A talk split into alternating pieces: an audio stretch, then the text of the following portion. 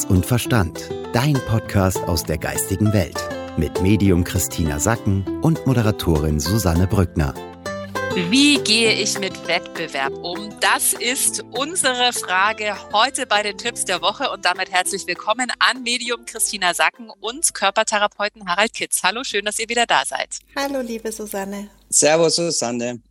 Ja, heute dreht sich um ein ganz weltliches Thema. Es geht nämlich um das Thema Wettbewerb und ich freue mich da sehr, auch mal die männliche Sicht auf den Wettbewerb zu hören, weil ich glaube, dass Frauen und Männer schon so eine unterschiedliche Herangehensweise oder generell Sichtweise auf den Wettbewerb haben. Für uns Frauen ist es eher äh, was Beängstigendes oftmals oder eher was Negatives und Männer sind teilweise gerne im Wettbewerb. Mich würde erstmal interessieren, ganz persönlich, Christina, wie was bedeutet Wettbewerb für dich? Ist es was, was dich antreibt, was du positiv wahrnimmst oder eher etwas, wo du das Gefühl hast, du bist in einem Konkurrenzkampf?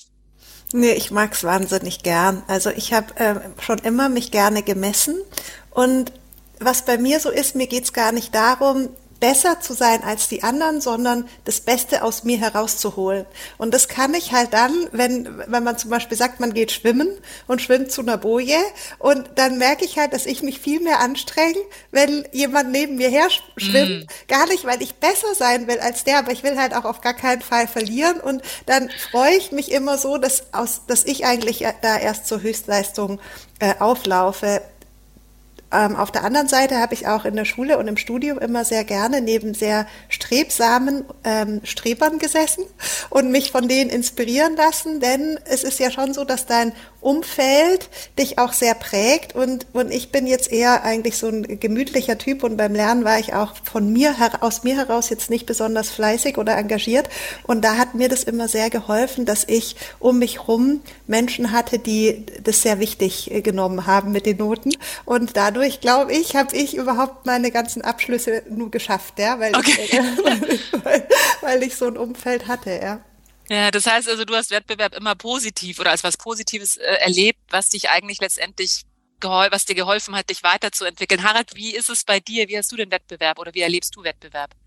Ja, für mich ist ähm, genau so, der Wettbewerb ist mein größter Freund. Also ich freue mich darauf. Schon mit meinen Brüdern haben wir uns gerangelt, mit den Jüngern wie auch mit den Eltern. Ähm, dann später in der Musik äh, habe ich noch mehr geübt, weil ich, ich wollte das. Das ist von, von mir, von drinnen nach draußen gegangen, weil es mich selber glücklich gemacht hat. Und ich habe immer Menschen gesucht, die da schon weiter waren und mit denen gesprochen, wie kann man denn sich stärken, wie kann man weiterkommen. Also Wettbewerb hat für mich immer was mit Freude, mit Freude des Seins zu tun. Sonst wird es mich langweilen.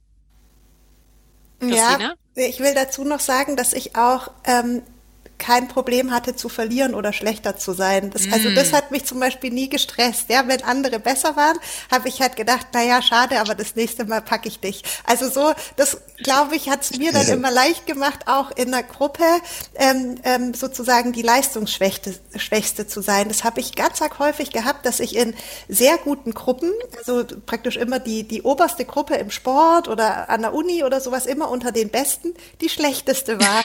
Also ja, aber ich war halt in der besten Gruppe. Und dadurch ähm, habe ich mich auch dran gewöhnt, sozusagen, dass, viel, dass, dass mein Umfeld besser ist. Und ich habe das sportlich genommen. Und das hat mich ähm, eigentlich sehr unterstützt in meinem Wachstum immer.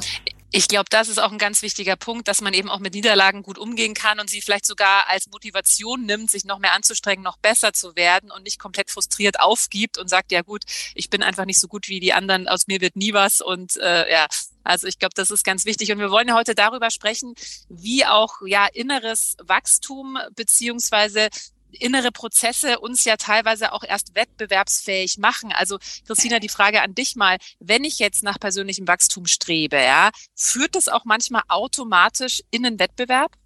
Ja, das ist so. Also durch das Streben nach persönlichem Wachstum, also wenn du menschlich reifst, jetzt zum Beispiel über die Erfahrungen, die du machst oder über die Philosophie, die du dir angewöhnst, deine Spiritualität oder psychologische Kenntnisse, kommst du natürlich in eine andere Sphäre. Ja, du kannst das Leben leichter meistern, weil du neue Werkzeuge hast. Und dadurch kann ganz unbeabsichtigt Wettbewerb entstehen. Ja, es sind so Sätze dann von, von Freunden, die sagen, ja, du wieder mit deinem d, -d, -d ja, so, oder du hast es eh so leicht. Und dass, dass man eigentlich wie auch eine Abwertung dann für das eigene Können empfindet, ja, oder einem so entgegengebracht wird. Also es ist so, du hast was erreicht, was dich eigentlich größer macht, was dich, was dir Stärke gibt, aber dein Umfeld applaudiert nicht, sondern sagt mal so wieder, ach du mit deinem Didede. Also, und das ist eine Form von Wettbewerb, die fand ich immer schwer zu nehmen, ja, dass wenn man sich ganz arg angestrengt hat und halt so gemerkt hat, oh, ich habe in eine innere Stärke rein reingekommen, ja, ich tue mich jetzt leichter und es geht auch, dass man dann da erstmal von den Nächsten häufig kein kein Applaus bekommt, sondern sondern ähm, die sich schlechter dann auch neben einem fühlen und einen dann auch abwerten. Hm, wie bist du damit umgegangen oder wie gehst du damit um? Ja, das war am Anfang ähm, ist es ja erstmal so ein Verlust, ja. Also als wir Frauen neigen ja dann auch dazu, dass wir uns wieder kleiner machen, ja, um, um die Harmonie und die Geborgenheit konstant aufrecht zu erhalten. Und es war dann schon ein langer Prozess, dass ich gemerkt habe, okay, ich, ich kann nicht mich weiterentwickeln und gleichzeitig gleich bleiben wie die anderen.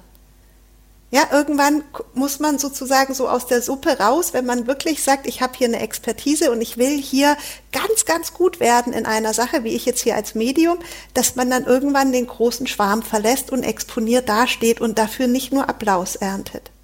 Also auch wieder das, dass du dich dann eher an dir selbst orientiert hast, eben, dass du besser wirst, als du es gestern warst zum Beispiel und eher für dich selbst diesen inneren Wettbewerb hast und nicht so sehr im Außen gesucht hast. Harald, ähm, du als Mann hast, glaube ich, da generell, was den Wettbewerb betrifft, oder es ist mir häufig aufgefallen, dass Männer eben diesen Wettbewerb deutlich sportlicher oft nehmen, die auch deutlich so Niederlagen nicht so wie Frauen als kompletter Weltuntergang empfinden, sondern das eben relativ sportlich und locker nehmen können.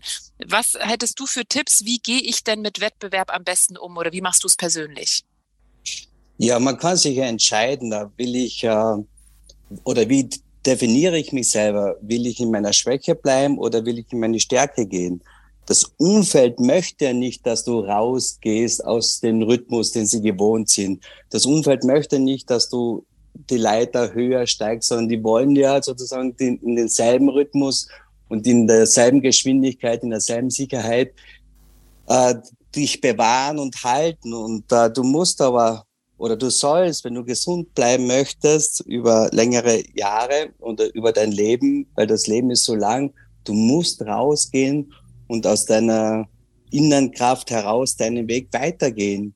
Und am besten ist es, dass du deinem Umfeld sagst, wer du bist, was du möchtest, dass du das klar definierst und sagst, schaut's her, das ist der Weg, zumindest in der Woche oder in dem Monat. Je mehr sie das wissen, dann kann das Umfeld eine Entscheidung treffen. Okay, möchte ich da bleiben bei denen oder ähm, wir haben nicht mehr so viel Interesse miteinander.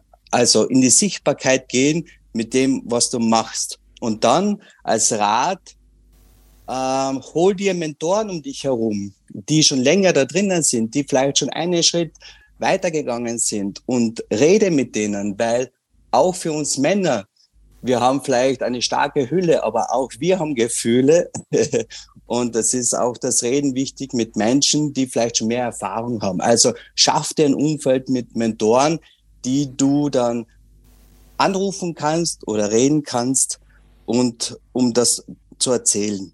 Hm, ich glaube, das ist ein ganz wichtiger Punkt. Also egal, in was man besser werden möchte, sich da einen Mentor zu holen. Also Christina, du bildest dich ja auch noch regelmäßig weiter, zum Beispiel in England im Arthur Findlay College, wo ganz großartige Medien sind, die das schon seit, weiß ich nicht, Jahrzehnten machen.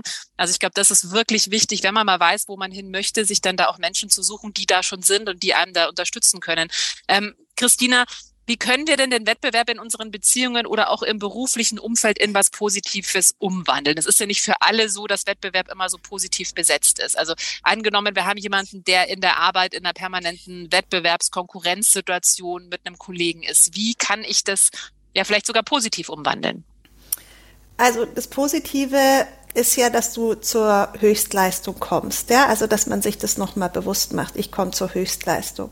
Dann ist es ganz gut, so Regeln zu vereinbaren, jetzt gerade zwischen Freunden oder innerhalb der Familie, dass man sagt, lass uns hier im Wettbewerb sein, aber wir haben eben auch noch eine andere Ebene, wo wir nicht Wettbewerber sind, sondern wo wir dann Familie sind oder wo wir Freunde sind. Also das klar auseinanderzuhalten, dass man nicht in allen Lebensbereichen im Wettbewerb steht, dass man den Wettbewerb auf das beschränkt, wo es für beide konstruktiv ist, ja, wenn das jetzt in, im Familien- oder Freundeskreis ist. Wir haben natürlich auch in Arbeitssituationen Wettbewerb zu Menschen, die uns vielleicht gar nicht wohlgesonnen sind, ja, wo mit allen Mitteln gekämpft wird da sage ich immer, nimm das als Bootcamp. Ja, wenn das so ist, wenn so eine Lebenssituation da ist, dann bringt es auch nichts zu sagen, oh, das ist überhaupt nicht meine Art und ich komme damit nicht klar und so will ich nicht, sondern wenn die Situation da ist, dann löse sie. Ja, dann äh, dickere Haut, Mentor suchen, gucken, okay, wie kann ich hier gewinnen? Ja, wie, also nimm die Situation an, wie sie ist. Dann ein ganz großer Punkt ist ja auch die Traurigkeit, die kommen kann, wenn wir uns exponieren. Ja, wenn wir plötzlich das Rudel verlassen und halt die Nummer eins sind, ja, und, und, und sozusagen niemanden mehr an der Seite haben und auch niemanden mehr haben, der vor uns rennt. Das sind in meinem Leben immer so Situationen gewesen, wo ich erstmal so dachte, huch, was ist jetzt? Jetzt bin ich ganz vorne. Das ist ja gar nicht schön. Wo ist mein, wo sind alle anderen? Ja, also man verlässt so die Gruppe.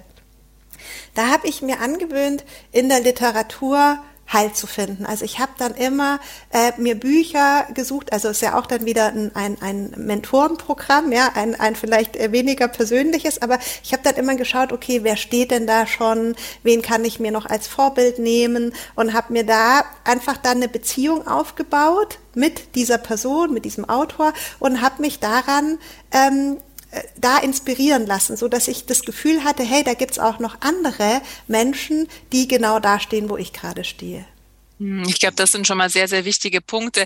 Harald, du wolltest noch über unseren Fußballnationaltrainer sprechen, über Hansi Flick, der ja in einem permanenten Wettbewerb ist. Ne? Also der soll unsere Jungs hoffentlich mal wieder zu einem Sieg führen bei einer Europa- oder Weltmeisterschaft im Fußball. Ähm, und ja, vielleicht können wir mal über ihn sprechen, weil das ist natürlich ein Mensch, der im permanenten Wettbewerb steht. Wie geht man denn damit um, wenn es jetzt im Falle auch von Hansi Flick mal nicht so gut läuft?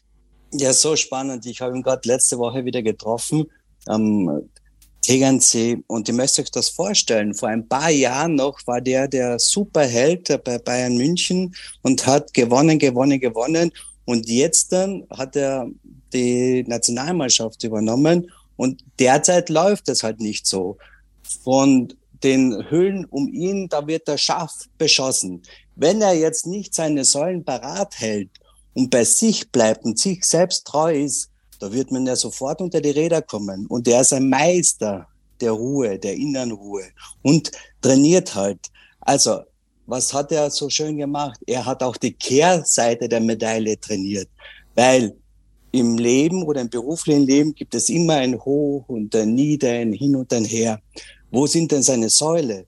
Und bei ihm ist es so schön, dass er, dass man sichtbar sieht, wie er sich um seine Familie kümmert, um seine Freunde, um die Natur, um seine Basismodelle, dass er stabil bleibt im körperlichen, im physischen und auch wie im seelischen, weil er weiß ja, wo der Weg hingeht.